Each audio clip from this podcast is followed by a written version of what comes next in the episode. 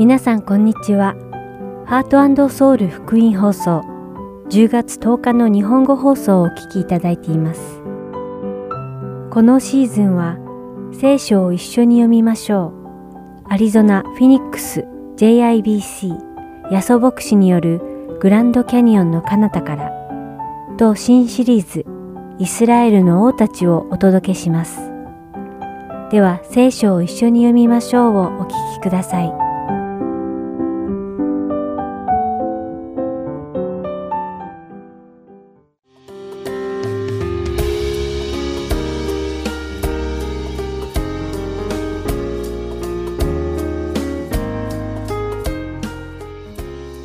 皆さんこんにちは。聖書を一緒に読みましょうのお時間です。お相手はダイヤモンド優子がお送りします。イエス様の福音が広まったエペソの町には大きな変化が起こります。実は元来エペソの人たちはアルテミスという女神を崇拝していました。よってエペソではアルテミスの女神像や神殿の模型を作っておる銀細工人たちの商売がとりわけ成功していました。しかし、イエス・キリストの福音が伝わると、エペソの人々は神様が唯一の神であるという真理を悟ってしまい、人の手によって作られた銀細工の像は神ではないと気づいてしまいました。すると、エペソでは今までとても好調だった銀細工人の商売がうまくいかなくなってしまいました。エペソには銀細工人のデメテリオという人がいました。彼は自分の商売が低迷すると、同じ商売仲間を集めて、自分たちの商売の妨げになる福音伝道者たちを排除しようと画策します。よって町中が大騒ぎになり、デメテリオに先導された人たちは大いに怒って、偉大なのはエペソ人のアルテミスだ、と叫びながら、パウロの同行者であるマケドニア人、ガイオとアリスタルコを捕らえ、一団となって劇場へ流れ込んだのです。しかし神様は、町の初期役を用いられて、この騒動を押し沈められます。初期役は、群衆に向かって誰かに文句があるなら裁判を起こして正式の議会で取り決めるべきであると言いました。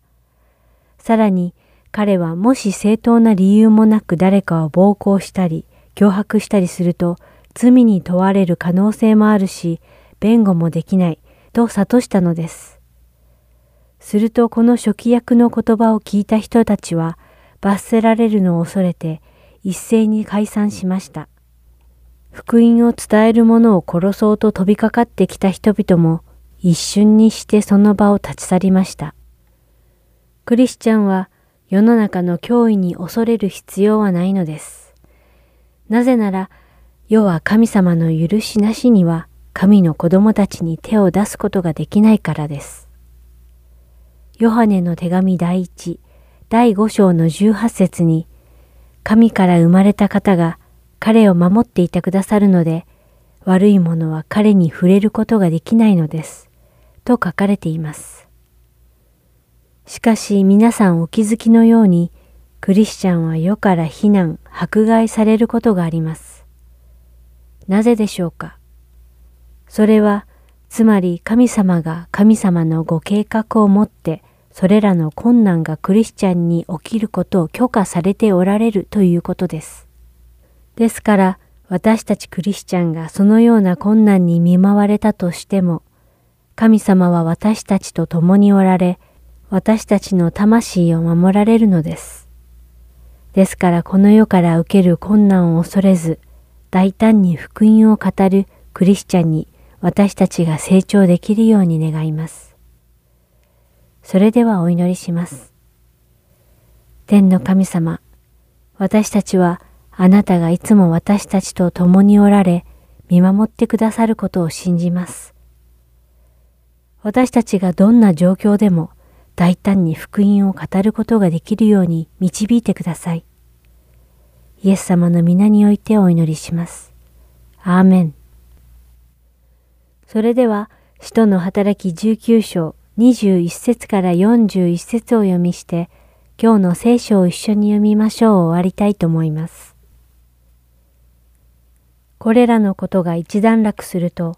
パウロは御霊の示しにより、マケドニアとアカヤを通った後でエルサレムに行くことにした。そして、私はそこに行ってからローマも見なければならない、と言った。そこで自分に仕えている者の中からテモテとエラストの二人をマケドニアに送り出したが、パウロ自身はなおしばらくアジアにとどまっていた。その頃、この道のことからただならぬ騒動が持ち上がった。それというのは、デメテリオという銀細工人がいて、銀でアルテミス神殿の模型を作り、職人たちにかなりの収入を得させていたが、彼がその職人たちや同業の者たちをも集めてこう言ったからである。皆さん、ご承知のように私たちが繁盛しているのはこの仕事のおかげです。ところが皆さんが見てもいるし聞いてもいるようにあのパウロが手で作ったものなど神ではないと言ってエペソばかりかほとんどアジア全体にわたって大勢の人々を説き伏せ迷わせているのです。これでは私たちの仕事も信用を失う危険があるばかりか、大女神アルテミスの神殿も顧みられなくなり、全アジア、全世界の拝むこの大女神のご意向も地に落ちてしまいそうです。そう聞いて彼らは大いに怒り、偉大なのはエペソ人のアルテミスだと叫び始めた。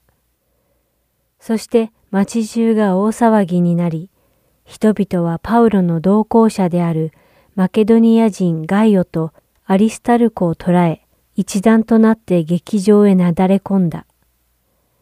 パウロはその集団の中に入っていこうとしたが、弟子たちがそうさせなかった。アジア州の交換でパウロの友人である人たちも彼に使いを送って劇場に入らないように頼んだ。ところで集会は混乱状態に陥り、大多数の者はなぜ集まったのかさえ知らなかったので、ある者はこのことを叫び、他の者は別のことを叫んでいた。ユダヤ人たちがアレキサンデルというものを前に押し出したので、群衆の中のある人たちが彼を促すと、彼は手を振って回収に弁明しようとした。しかし、彼がユダヤ人だとわかると、皆の者が一斉に声を上げ、偉大なのはエペソ人のアルテミスだ、と二時間ばかりも叫び続けた。町の初期役は、群衆を押し沈めてこう言った。エペソの皆さん、エペソの町が大女神アルテミスと天から下ったそのご神体との守護者であることを知らない者が一体いるでしょうかこれは否定できない事実ですから、皆さんは静かにして軽はずみなことをしないようにしなければいけません。皆さんがここに引き連れてきたこの人たちは、宮を汚したものでもなく、私たちの女神をそしったものでもないのです。それで、もしデメテリオとその仲間の職人たちが誰かに文句があるのなら、裁判の日があるし、地方総督たちもいることですから、互いに訴え出たらよいのです。もしあなた方にこれ以上何か要求することがあるなら、正式の議会で決めてもらわなければいけません。今日の事件については正当な理由がないのですから、相乗罪に問われる恐れがあります。その点に関しては、私たちはこの騒動の弁護はできません。こう言って、その集まりを解散させた。今日も聖書を一緒に読みましょうにお付き合いいただきありがとうございました。お相手はダイヤモンド優子でした。それではまた来週お会いしましょう。さようなら。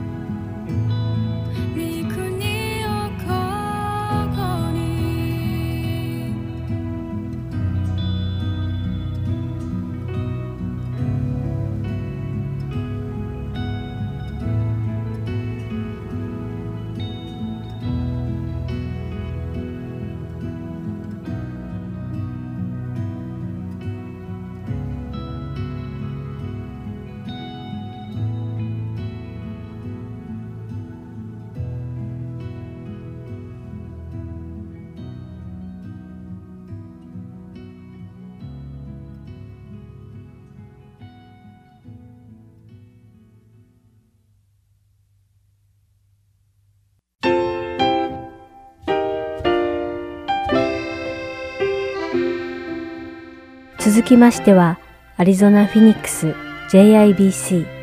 ヤソ牧師によるグランドキャニオンの彼方からをお聞きください。今日のタイトルはミラクルです。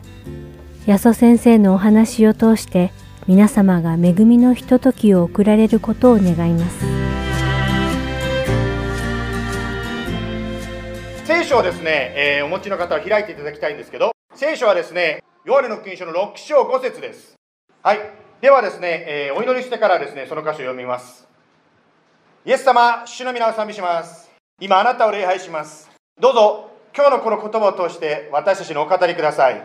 今日は、イエス様、あなたが十字架にかかって3日目によみがえったことを記念して集まって、日曜日に集まっている、そんな日曜日の素晴らしい日です。どうぞ、生きておられるイエス様が今日も私たちにお語りくださいますように。イエス様のお名前によって祈ります。アメン。はい。今から読む話はですね、聖書の中に、まあ、よく書かれてるって言ったストーリーなんですね。聖書の中でイエス様の、まあ、なんていうんですか、どういうことをしたかっていう、まあ、イエス様の姿を書いた書物は4つありまして、それぞれ福音書と言われていますね。マタイ、マルコ、ルカ、ヨハネ4つありますね。それぞれがですね、それぞれの見方でイエス様の人生を書いておりますが、4つともに載ってる奇跡の話っていうのは実はこの話だけなんですね。まあ、イエス様はいろんなですね、奇跡的なことをされましたね。しかし4つともに書いてあるお話はこれだけなんですね。正確に言うと、イエス様が十字架にかかって蘇ったことも奇跡でありますから、まあ、それ以外の話も、つまり蘇りも奇跡になるかもしれませんが、ですからその話を今回はヨハネの6章の5節から読んでいきたいと思うんですけど、はい、では読みましょう。イエスは目を上げて、大勢の人の群れがご自分の方に来られるのを見て、ピリポに言われた。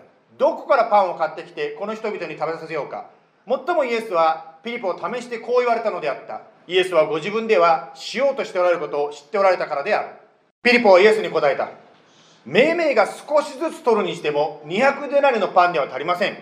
弟子の一人シモン・ペテロの兄弟アンデレがイエスに言った。ここに少年が大麦のパンを5つと小さな魚を2匹持っています。しかしこんなに大勢の人々ではそれが何になるでしょう。10節イエスは言われた。人々を座らせなさい。その場所には草が多かった。そこで男たちが座った。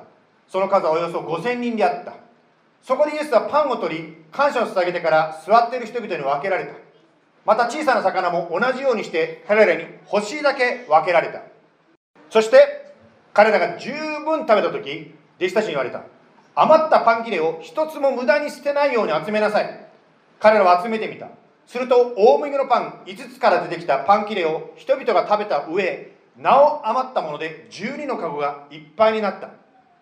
14節人々はイエス様のなさった印を見て誠にこの方こそ世に来られるはずの預言者だと言った。そしてイエスは人々が自分を王とするために無理やりに連れて行こうとするのを知ってただ一人また山に退かれた。はい。今ですね聖書のね、えー、ヨハネの福音書の6章のところ読ませていただきましたけども。まあ先週ですね私たちは毎日聖書を読みましょうということで SOAP のことをですね共に学んでまいりましたね。その中で S というのは聖書を読むということでしたね。聖書を読むというのは今私たちも当然聖書を読んだわけですけど、読むっていうのは簡単なようで難しいんです。特にですね、クリスチャン生活が長くなってくると読むのが難しくなります。なぜならば、話を聞くとですね、I know 知ってる知ってるになってしまうわけです。そして聞いて読んでるんですけど、その I know I know で自分の考え方を入れてしまうので、書いてある通りに読まなくなってしまうんです。ですから書かれていることをそのまま読むということは、基本でありますけどもクリスチャン生活が長くなるほど大事になってきます。御言葉を通してイエス様は常に私たちに語りかけています。ですからイエス様のその導きを知るためには書いてあることを読む必要があるんですね。書かれたことをそのまま理解することが大事であります。まあそれを理解するために私たちはですねいろんなバイブルスタディをやってみたりまたですね BSF とかですねさまざまなですねあのグループで一緒に学びをねしていくことは大事だと思いますけども書いてあることをそのまま読むためにはですね、まあ、どのような訳の聖書を読むかということも実は大事になってきます。まあ、先週も言いましたようにですね、今私たちはですね、まあ、集会が集まれるのが限られていますので、ちょっと日曜日の礼拝をの中でです、ね、サンデースクールには、つまり聖書のセミナーでの内容も入れておりますので、こういう話をしておりますが、聖書の訳にはですね、大きく分けると2つのタイプの訳が実はあるんです。はい、今画面にも出てますように大きく分けますと直訳しているタイプと説明している訳のタイプと2種類のタイプに聖書は分かります。はい。ですね。で、もちろん聖書はもともとはですね、英語や日本語で書かれておりませんので、もともと書かれた言葉から日本語や英語に訳す必要があります。例えばですね、まあ、私たちバイリンガルの世界に住んでると、こういうことはちょいつもよく出てくると思うんですね。まあ、例えばですね、先週、スモールグループですね、ある方がこう言ったんですね、Night and Day ってこう言ったんですね。で、その方が一生懸命ナイタンデイって言った後にですね、それを直訳しようとして苦労していらっしゃったんですね。確かにナイタンデイをですね、日本語に直訳するならば、夜と昼っていうことになりますね。しかし話の中でですね、ああこれはですね、It's like a night and day のチェンジだって言ってもですね、夜と昼の違いだって言っても何のことか直訳しても意味がわからないわけです。ですから、ナイタンデイを日本語に説明的に訳すならば、まあ、どうなりますか？例えば、大きな違いというふうに訳してもいいかもしれない。ですから、聖書を訳す場合もそうでありまして、そのまま書いてあることを英語や日本語に訳すのではなくって、説明、つまり言葉を足して分かりやすく言い換えるという訳し方、この2つの種類があるということです。はい。まあ、それぞれのですね、訳にいいとこ悪いとこがあると思うんですけども、まあ、画面にも出てますようにですね、直訳タイプの聖書というのはどういうものがあるかと言いますと、日本語では新海訳、口語訳、新郷土訳、また英語ではですね、ESB、イングリスタンダードバージョンとか、または NSB、ニューアメリカンスタンダードバージョン、ね、バイブルか、スタンダードバイブルとか、または KJB、キング・ジェームスとかですね、またニュー・キング・ジェームスとか、そういうバージョンが、まあ、直訳タイプになりますね。また、説明的なですね、あの訳としては、日本語ではリビング・バイブルとか、現代訳とか、創造主訳とかがあります。また、英語ではですね、ニュー・リビング・トランスレーションとか、またメッセージっていうね、名前のトランスレーション。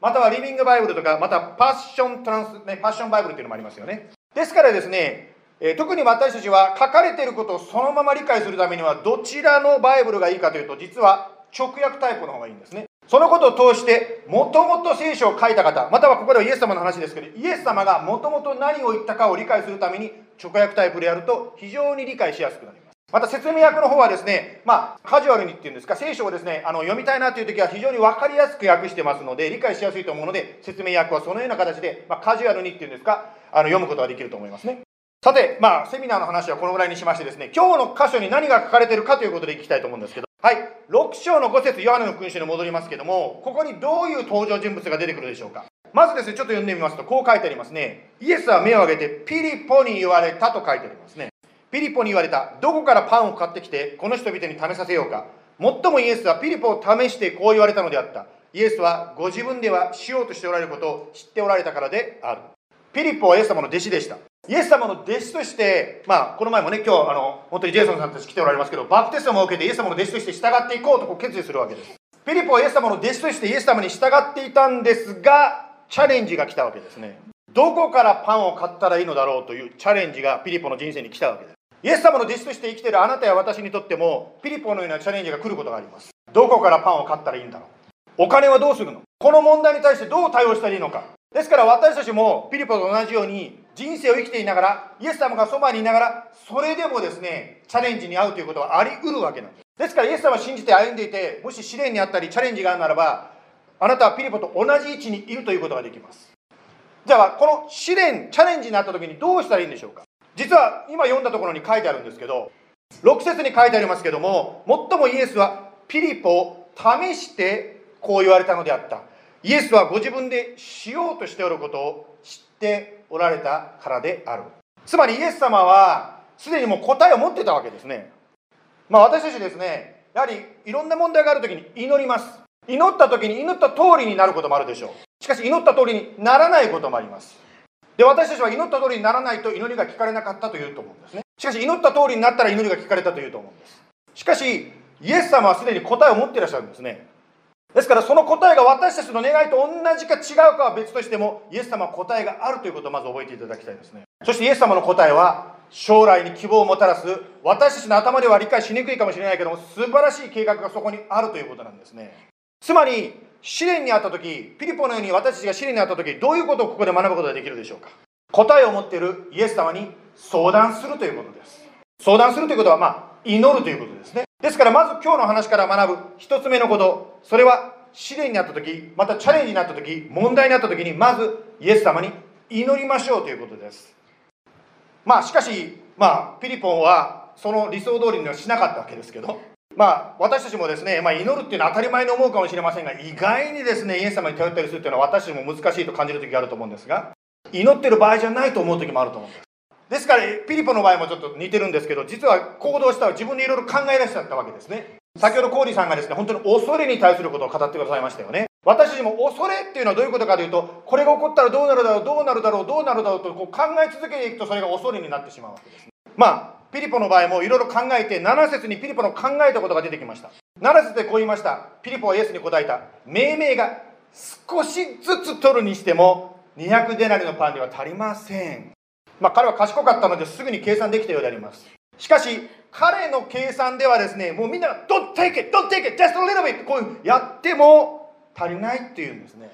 つまり、もしピリポの考えでこれを進めていくならば、ほとんどの人はお腹が空かして終わってしまうわけです。まあ、先ほどね、ブリアナさんの話があったように、まあ、大体2000ドルお金をもし集めたとしてもですよ、ああったとしても、それじゃ足りないということだったんですね。まあ、チャレンジを受けた時に実はピリポはですね、自分の力の限界を感じていました。私たちもですね、試練に遭う時、チャレンジを受ける時ですね、自分の力の限界を感じることがあります。また試練の中でですね、もう立ち上がれないぐらい苦しんでですね、転んでしまうこともあるかもしれません。しかし、この話からですね、もう一つ2番目のことを学ぶことができると思います。自分の限界に出会う時が、本当のイエス様との出会いになるんです。もしこの話を考えてみてください。もしこの話がですね、ピリポの考えで終わっていたならば、みんながお腹すかしてちょっとずつ食べて、その話はそれで終わってるわけです。しかしそれにはジーザスもですね、ミラクルも何にもないわけですね。人間の計算、人間のできることで終わってしまっています。私たちができる限界、その壁を越えたところで実はイエス様が働き始めるんですね。またピリポの計画で行くならば、うまくそれが仮にですね、みんなが食べれて、ちょっとでもいいから食べれたとしても、ああ、ピリップさんの計算でできたんだ、みたいになってしまうわけですね。またはあなたの計画でそれがうまくいったとしても、人々はですね、ああ、あの人だからできたのよって言って、あなたの手柄になってしまう。ですから自分の限界に出会った時が、実はイエス様が働かれる時、イエス様が輝かれる時だということです。今まで2つのことを学びました。1つはですね、問題に遭う時、苦しみに遭う時、まずイエス様にとにかく相談しましょう。つまり祈りましょうということを学びました。そして2番目に、自分の限界に出会う時が、イエス様が輝く時、イエス様が働く時だ。はい、次3番目を学ぶために8節を読みますけども、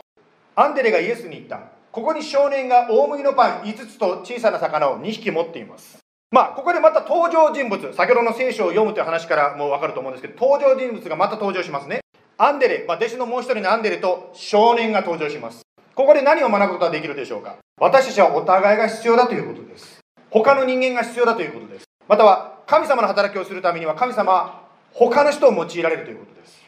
神様はですね、人間が一人だけで生きていくいけないようにでき作られているわけですね。よくですね、漢字で人間の人という字を書くときにですね、2つのラインがこう交わっている絵を、字を書くと思うんですね。人という字をですね。はい。ですから2つのラインが寄りかかることを通して成り立っているわけです。そのように人というのはですね、一人では生きていけないように作られてるんですね。聖書でもですね、教会は、まキリストの体を教会だと言ってますよね。言い方を変えるならば、教会というのはキリストの体であると。ですから、頭がキリストで、その他いろんな手とか足とかいろんな部分をそれぞれが役割があるんだということを聖書で教えられていますよね。それぞれの部分が役割を果たしていくときに体がファンクションする、機能するというふうに教えられていますよね。ですから私たちも教会としてですね、機能するために、まあ、スモールグループ、お互いの関係をですね、強めていこうと思って、今私たちの教会も進めているわけですよね。まあ、その中でですね、特に今、水曜日によくですね、私たちはあの集まっておりますが、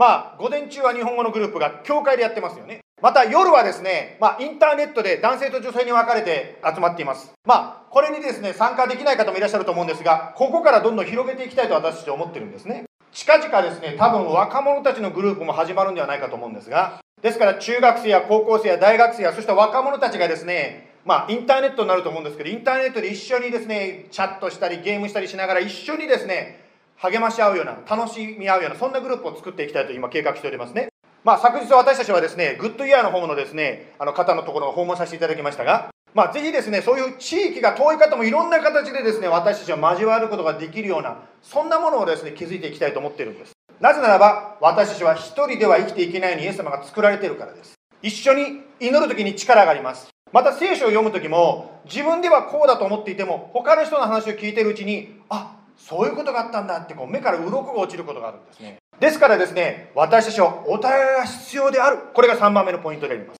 はい。その続きを学んでいきたいと思うんですけども10節いきましょう。イエスは言われた。人々を座らせなさい。その場所には草が多かった。そこで男たちが座った。その数はおよそ5000人であった。まあ草が多かったというふうにですね非常になんか絵画的にというかねもうそのピクチャーが見えるような感じがしますがアリゾナはですね、本当に乾燥してて草が多いというとなかなかこうないんですけども、でもですね、そこの場所にはすごく草が多かったというふうにですね、こう書いてくれてます。今はテクノロジーがありますからですね、まあ、あの、Facebook でも紹介させていただきましたが、Google Earth なんか使うとですね、その聖地の模様がパッとこう、絵で出てきますよね。まあ、もちろん実際にその場に行くことができればいいんですけど、まあ、そういうチャンスももしかしたら神様が私たちに与えられるかもしれませんが、しかし Google Earth を見ますとですね、確かにその奇跡が起こった場所は草が生えています。そこでどういう人たちがこの登場人物として出てきたと書いてありますか？男たちが5000人だったと書いてますね。まあ当時の人を数えるときなぜか男って数えるんですな。それは当時のカルチャーだったようですけど。しかし当然ですね、女性や子供たちもいましたから、その数は1万人以上の大きな群衆だったということが分かりますね。はい。つまりですね、まあ、今まで弟子たちとか少年とか出てきましたけども、次の登場人物は1万人以上の大勢の群衆がいたということがここから学ぶことができますね。その群衆たちのことをですね、続けて学んでいきたいと思うんですけど、群衆たちがどうだったかというと、11節を読みますね。11節そこでイエスはパンを取り、感謝を捧げてから座っている人々に分けられた。また小さい上も、魚も同じようにして彼らで欲しいだけ分けられた。つまり、その1万人以上の群衆は何を体験してましたでしょうかイエス様にお腹いっぱい食べさせてもらったんです。ラッキーフリーランチって感じですよね。もうそのように群衆たちはイエス様からお腹いっぱい食べさせてもらったんです。さて、食べさせてもらったその群衆は何をしたでしょうか？14節人々はイエス様のなさった印を見て、誠にこの方こそ世に来られるはずの預言者だと言った。そしてイエスは人々が自分を王とするために無理やりに連れて行こうとしているのを知って、ただ一人また山に退かれた。ここで群衆はどのようなことをイエス様に対してしましたか？イエス様を無理やり王様にしようとしたと書いてますね。つまり、神様であるイエス様を無理やり自分たちの願うような形に持っていこうとしたわけですね。つまり神様であるイエス様を自分の願いに使いさせようとしたんですね。イエス様に使えるのではなくて自分の願いにイエス様を使いさせようとしたんですね。実はこれが私たち人間が持っている罪なんですね。罪というのは犯罪を犯すことだけではなくって自分が神になって他の人やイエス様までも従わせようとする。これが罪であります。この罪のゆえに私たちの人生は苦しめられるわけですね。またこの罪のゆえに私たち他の人たちを苦しめているわけですね。さてこの出来事の後で群衆に対してイエス様ははっきりとこのようなことをおっしゃいました。えー、っと今日の箇所よりもその後なんですけども6章の26節を読みますけどもこう書いてあります。ヨハネの6の26イエスは答えて言われた。誠に誠にあなた方に告げます。あなた方が私を探しているのは印を見たからではなくパンを食べて満腹したからです。このところでですね実はイエス様はあ聖書はですねパンの奇跡のことを直訳先ほど言いました直訳聖書では奇跡と言わずに印と呼んでいますね。サインつまり印だと言ってます。印何の印なんでしょうか。ヨハネの20章にと言いますけども20章の30節を読むとこう書いてあります。この書にはつまりヨハネの書には書かれてはいないがまだ他の多くの印をもイエスは弟子たちの前で行われた。しかしこれらの印が書かれたのはイエスが神の子キリストであることをあなた方が信じるためまたあなた方が信じてイエスの皆によって命を得るためである。群衆はですね自分たちのお腹がいっぱいになってわーっと喜んでたかもしれませんが実はイエス様はその奇跡を通してもっと大きなことを実はしようとしてたんですね。つまり奇跡というとなんか人を脅かすような驚かすようなですねなんかすごいことというイメージがありますけど奇跡は人を驚かせるのがもポイントではなくて印なんです。それは何の印だと今の読んだ箇所に書いてますか？その印を通して私たちはイエス様が神の子つまり神様だと信じるためにその印があるということなんです。ですから奇跡を通して私たちは何を見るかというとああもっとお腹を満たしてほしいではなくってこの方こそ本物なんだこの方に命があるんだというふうに私たちが信じるためであります。そして信じて命を得るためだと聖書は言っています。つまりイエス様を信じて生きるならばあなたは本当の命を生きることができるわけですね。ですから祈ってですねあ仕事が与えられた祈ってですね新車が与えられた以上のもっと本当に永続的に心を満たす命をイエス様は私に与えようとしておられます。ですから奇跡というのはイエス様を信じて本当の命を得るための印なんですね。あイエス様は本物だということの印なんです。証拠なんです。ですから私たちは一緒にですねいろいろスモールグループで集まるときに祈りのリクエストをシェアし一緒に祈ります。でもそれはですね単にですねお互いの必要のために祈るだけではなくって祈りを通してイエス様が本物だ本当の命を知る本当の命を得るための機会なんですね。ですから皆さんが祈って祈りが聞かれるならばそれは印なんです。本当にイエス様はいるんだ。本当にイエス様に命があるんだということの印であります。ですからぜひですねそういうふうに何か起こるならば他の人にもシェアしていただきたいと思うんです。はい。今まで実は4つのポイント今のが実は4つのポイントだったんですけど4つ目のポイントだったんですけどもまず1番目問題を通してイエス様をに相談するつまり祈りましょうということを学びましたね。2番目自分の限界に出会った時がイエス様が働かれる時だということを学びました。そして3番目に学んだことは私たちお互いが必要だということを学びました。そして4番目印を通してイエス様と出会うということであります。そして最後に5番目は豊かな命を生きるということです。豊かな命を生きる。ヨーネの20章の31節にもう一回言いますけどこう書いてありましたよね。またあなた方が信じてイエスの皆によって命を得るためである。この命っていうのは前にも紹介しましたように豊かな命本当の心満たされる命であります。しかし一般的にですね考えてですね、まあ、イエス様と共に生きる人生というよりもディズニーランドに行ってた方が楽しいってイメージありません？まあでも今コロナのところなんかディズニーランドなんか行きたくないもうねあのコロナがうつるなんてね思ってる方いると思うんで分かるんですけど。しかしですね一般的にはイエス様と共に生きる人生、まあ、礼拝に来るとかですね聖書読むとかってあそんな宗教堅苦しいな嫌だなというイメージがあるんじゃないでしょうか。でもイエス様は言ってるでは本当の命って一体何なんでしょうか？例えばですねある方がイエス様を信じますと言いますよね。すると大抵やることは毎週礼拝に参加するということがあると思います。そしてまあ日曜日ごとに礼拝に来て、まあ、最終的に人生を終えて天国に帰ると。いうそういう感じですかね一般的に言えば。でも果たしてそれだけで渇きが満たされるのかでしょうか？心豊かな人生生きることができるんでしょうか？あなたの心や魂を満たす霊的な糧を1週間に1度だけしかも他の人の話つまり牧師の話を聞いて生きるだけで満たされるんでしょうか？1週間に1度しか霊の糧を食べないなら乾いて当たり前であります。その上にですね私たちが生きている世界は悪の問題があります。ですからニュース見ててもですねアップリフティングなメッセージよりも悪いも嫌なメッセージばっかり聞くわけですよね。そんな時に週に1回だけイエス様の声を聞いてるだけメッセージを聞いてるだけでは心が落ち着かない。平安が奪われ喜びがない。当たり前であります。つまりイエス様が言ってる豊かな人生というのは礼拝に参加する以上のことであります。イエス様のイエス様との生きた交わりであります。車を運転する時とイエス様との交わりであります。家にいる時お皿を洗っている時とイエス様との交わりであります。誰かに嫌な言葉を語られた時のイエス様とのその交わりであります。また嬉しかった時にですね本当にイエス様にありがとうというその交わりであります。また食事を食べる時にこの食事を感謝しますというその祈りであります。私たちは羊イエス様は羊飼いであります。あなたがイエス様の羊であるならば羊飼いであるイエス様の声を聞くことができます。えイエス様の声を聞くちょっと待って聞いたことがないという方いらっしゃるかもしれませんが。実はあなたがイエス様を信じると言ったのはイエス様の招きの声を聞いたからなんです。イエス様の声を聞いたからあなたは信じますと一歩踏み出すことができたんです。しかし日常生活を送っているとイエス様の以外の声がいっぱい聞こえてくるので一体どれがイエス様の声か分かんなくなってしまうんです。ですからそのいろんな声の中でどれがイエス様の声かを聞き分ける必要があります私の声もですね皆さん私が初め来た時はですね分かりにくかったと思うんですけどもずっと私の声を聞いるとあこれはヤソの声だっていうふうに分かるようになってきたと思うんですけどイエス様の声もそうです。聞き続けているならばだんだん分かります。私たちキリスト教の歴史を考える時にもですね、まあ、宗教改革というのがですね昔そういうことがありましたけどもその時にですねカトリックからプロテスタントに分かれたわけですね。その中で救いは信仰のみという聖書の基本に戻ったわけですが何かですねサクラメントを受けるその儀式を受けるから救いを受けるんじゃなくて信仰だけだということに基本に戻ったわけですね。しかしそのようにですね基本に戻ったけどまだまだ私たちプロテスタントも昔つまりカトリック時代を引きずってるところあるんじゃないでしょうか。つまりイエス様との交わりに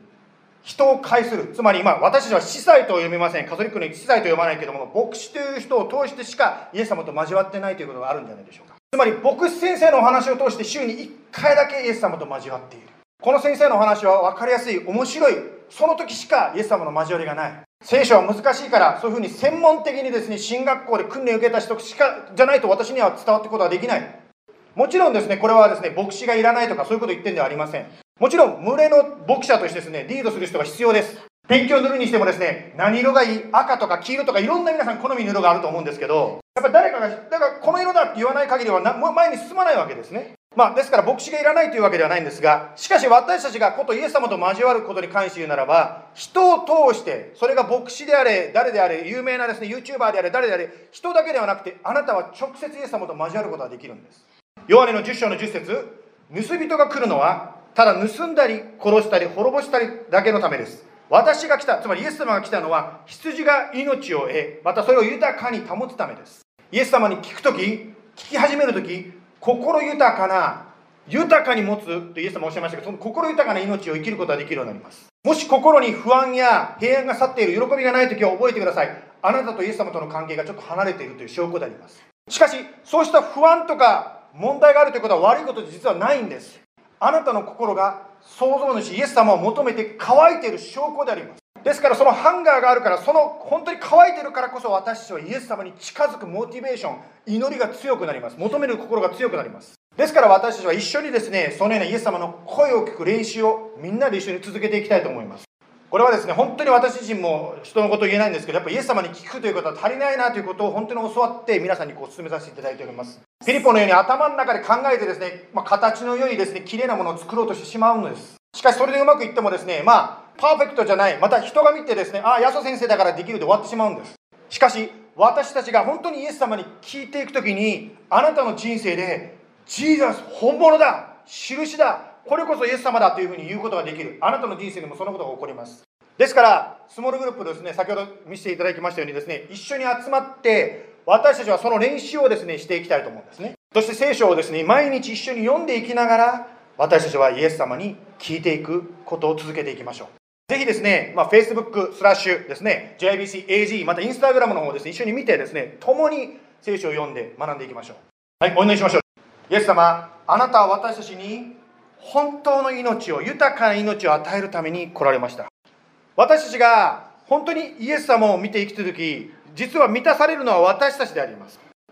もちろんイエス様と共に生きていく時ピリポが出会ったように試練もないとは言いません。しかしその辛い時も実は私たちがイエス様に近づくチャンスとしてあなたが用いているということを今日学びました。試練の時にイエス様から離れるんではなくて試練だからこそ逆にイエス様あなたには解決があります。イエス様どうぞ導いてくださいとイエス様に近づく時であります。もちろん答えはピリポが考えていたような2000ドルで人々に食事を買うのとは違ったかもしれませんがしかしイエス様の答えは私たちの考えを超えた素晴らしい答えがありますですから私たちもあなたを信頼いたします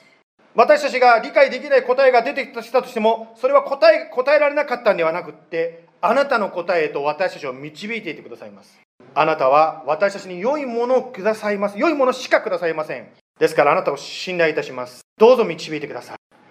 今日こうして一緒にあなたを礼拝できる一人一人の上にあなたの豊かな祝福がありますようにと祈ります。そしてこれがただの知識ではなくて、本当に一人一人が御言葉をまず開いて聞聞く練習を始めることができるようにどうか助けてください。そして、スモールグループに参加する難しさを感じている方があるならば、あなたがどう開いてくださり、一緒に祈り、一緒にシェアして、共に主の声を聞くことができるように助けてください。そして、本当にあなたが今も生きているその印をそれぞれが体験できますように。そして、周りの方が、この方こそ本当である。ここに豊かな命があると知ることができますように。イエス様の名前によって感謝しております。アメ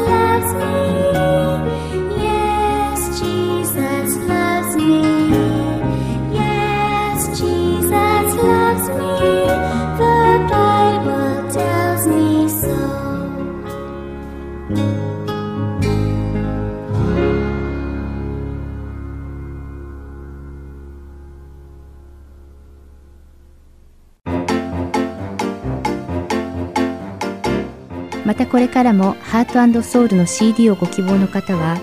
ハートソウル .org at gmail.com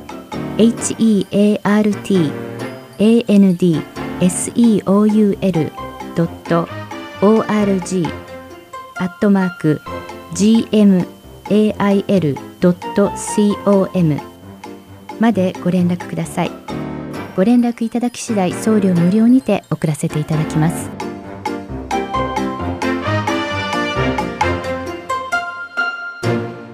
ではイスラエルの王たちをお聞きください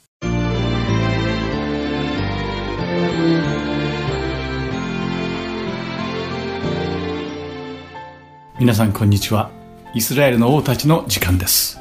お相手は横山まさるですさて今回はサムエル記第2の第16章20節から19章8節をもとにお話しします。では早速始めましょう。謀反を起こしたアブシャロムがエルサレムに着いた後、彼はイスラエルの王として最初に何をすればよいのかとアヒトフェルに助言を求めました。するとアヒトフェルは次のような提案をしたのです。サムエル記第2の第16章21節を読んでみましょう。アヒトフェルはアブシャロムに言った。父上が王宮の留守番に残したそばめたちのところにお入りください。全イスラエルがあなたは父上に憎まれるようなことをされたと聞くなら、あなたに組みする者は皆勇気を出すでしょう。とあります。アブシャロムはこのアヒトフェルの助言通りに父親ダビデのそばめたちのところに入りました。これはかつてダビデがバテ・シェバと問題を起こしたとき、預言者ナタンを通してサムエル記第2第12章の11節でダビデに言われた主の御言葉が現実になったことを示しています。では、サムエル記第2の第12章の11節を見てみましょう。そこには、聞け、私はあなたの家の中からあなたの上に災いを引き起こす。あなたの妻たちをあなたの目の前で取り上げ、あなたの友に与えよう。その人は白昼公然とあなたの妻たちと寝るようになる。と書かれています。アヒトフェルの助言は人が神の言葉を伺って得る言葉のようだったので、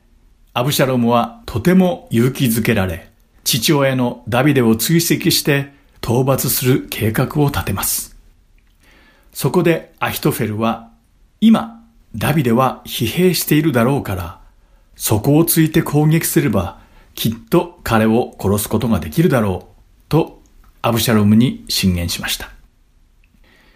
そしてその日の夜にダビデを追い詰めて攻撃できるように自分に1万2千人の兵士を選ばせてくれるようにと言ったのです。このアヒトフェルの提案にはイスラエルの全長老たちも賛成したのですが、アブシャロムはここでなぜかダビデの友人であったフシャイにも意見を聞くことにしたのです。アヒトフェルの進言を聞いたフシャイは、ダビデ一行に逃げる時間が必要なことを悟りました。そこでフシャイはアヒトフェルと全く反対のことを言ったのです。ダビデと彼の部下たちは勇敢な戦士だから、子を奪われた母熊のように気が立っている状態の彼らを今攻撃すると、逆に返り討ちにあってしまう恐れがある。だから今はイスラエルの民をもっと集めて強力な軍隊を結成してから攻撃するのが望ましいと提言したのです。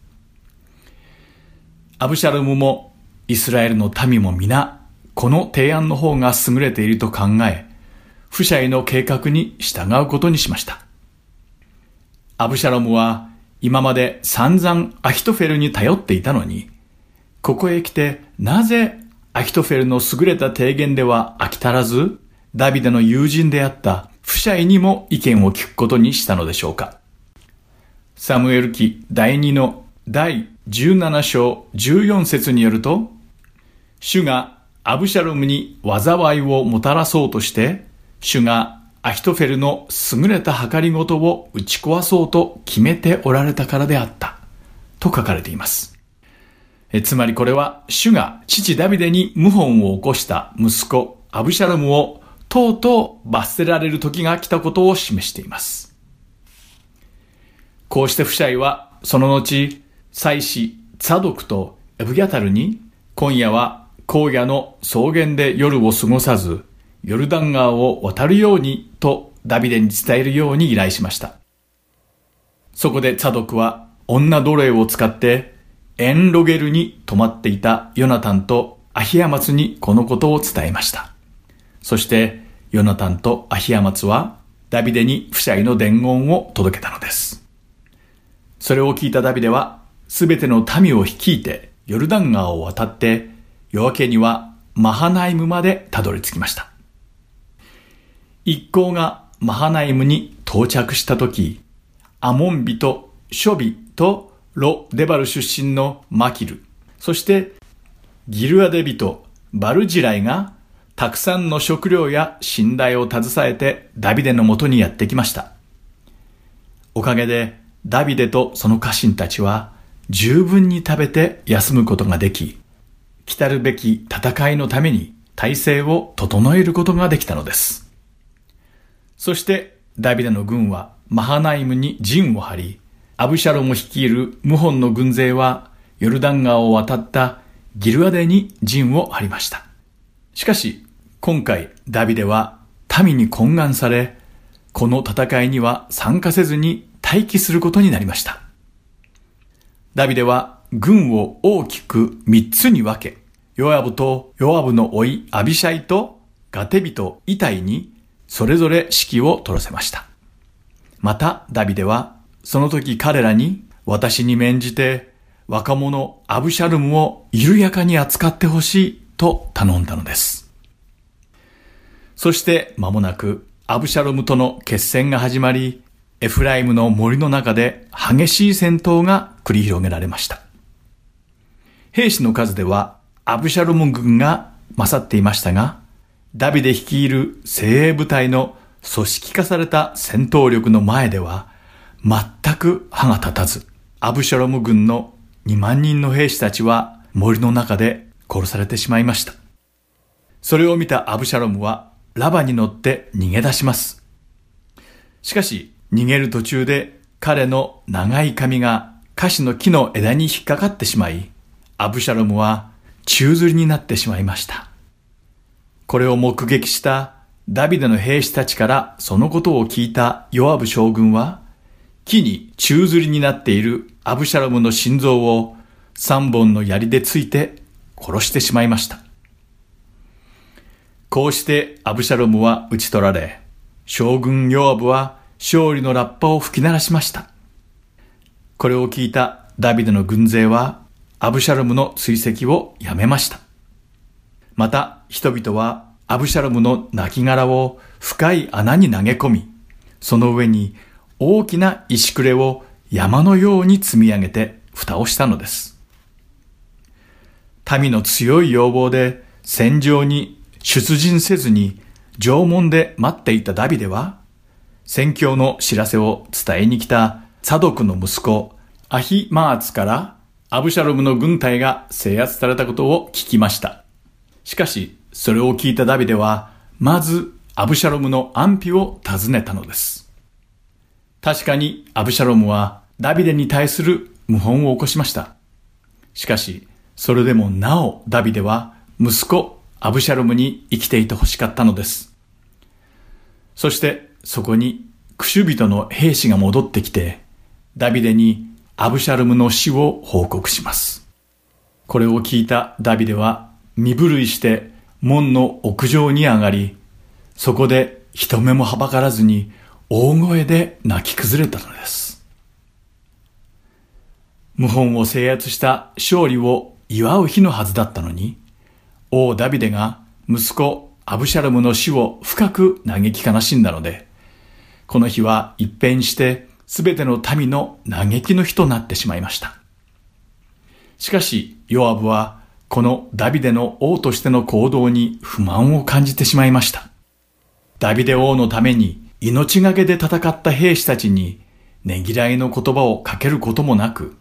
その戦いの元凶の息子の死に泣き崩れてしまっていたからです。しかし、それだけでなく、王としてその悲しみを民にまで広げてしまったと感じたからです。そこで将軍ヨアブは苦言を呈するために悲しみに沈んでいる王ダビデに会いに行き、あなたはあなたを憎む者を愛し、あなたを愛する者を憎まれるのですか？もしアブシャロムが生き、我々が皆今日死んだのなら、あなたの目にかなったのでしょう。今、立って外に行き、あなたの家来たちに年頃に語ってください。あなたが外においでにならなければ、今夜、誰一人あなたのそばにとどまらないでしょう。そうなれば、その災いはあなたの幼い頃から今に至るまでにあなたに降りかかったどんな災いよりもひどいでしょう。と言ったのです。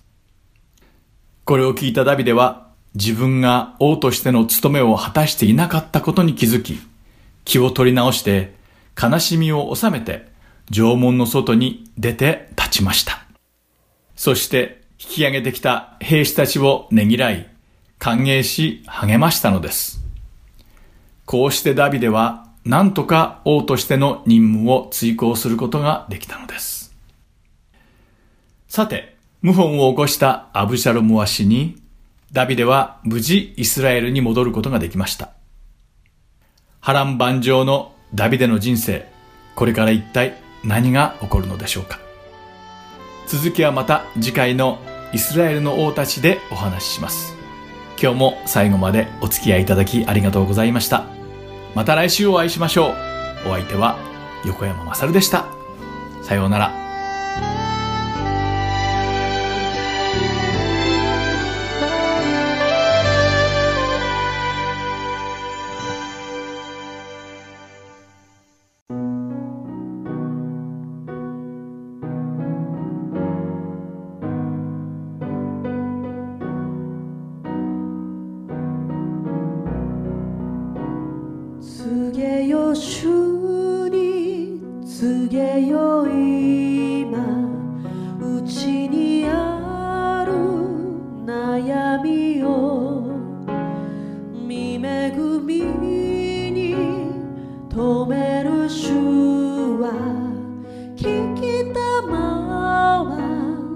試みを受けし主